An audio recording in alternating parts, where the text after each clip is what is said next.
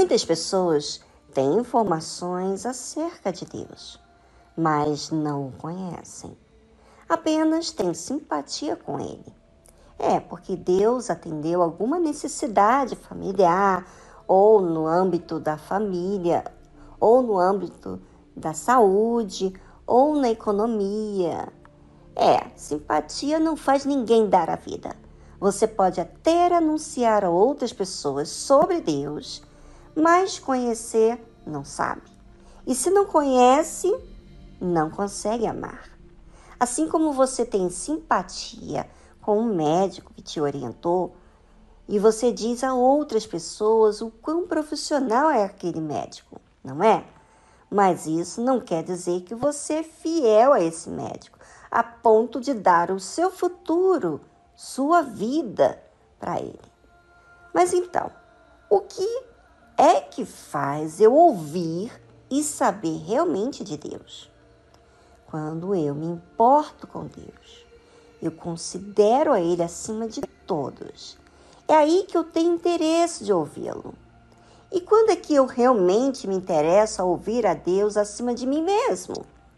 Quando todas as minhas expectativas comigo mesmo e com os demais se frustram. Aí então eu busco ouvir, eu busco me observar, eu busco mudar com mim mesmo a fazer caso a voz de Deus.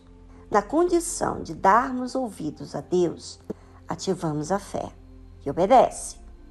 Como está escrito em Salmo 78, versículo 3: Os quais temos ouvido e sabido, e nossos pais nos têm contado. Uma coisa é ouvir dos nossos pais os feitos de Deus.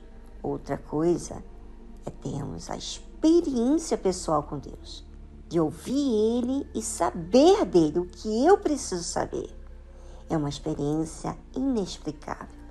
É algo que não me faz ficar na mão de ninguém, mas saber quem é Deus de verdade. E você, o conhece? Se você conhece a Deus, quais têm sido as suas experiências com Ele? De vida.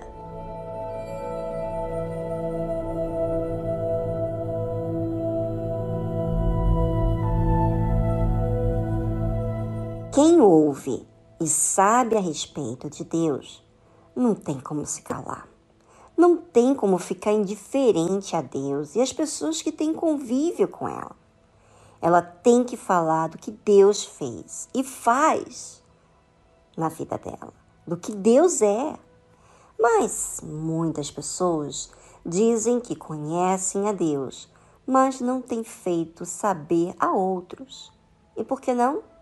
porque não conhecem verdadeiramente Deus. Você pode conhecer que Deus é capaz de fazer milagres. Você pode conhecer Deus pelas experiências que outros dizem, mas você jamais será fiel a Deus se você não o conhece. Porque o dia em que você conhecer a Deus, você vai entender a necessidade diária de estar sempre aprendendo com Ele. E tudo isso porque você quer agradar a Ele.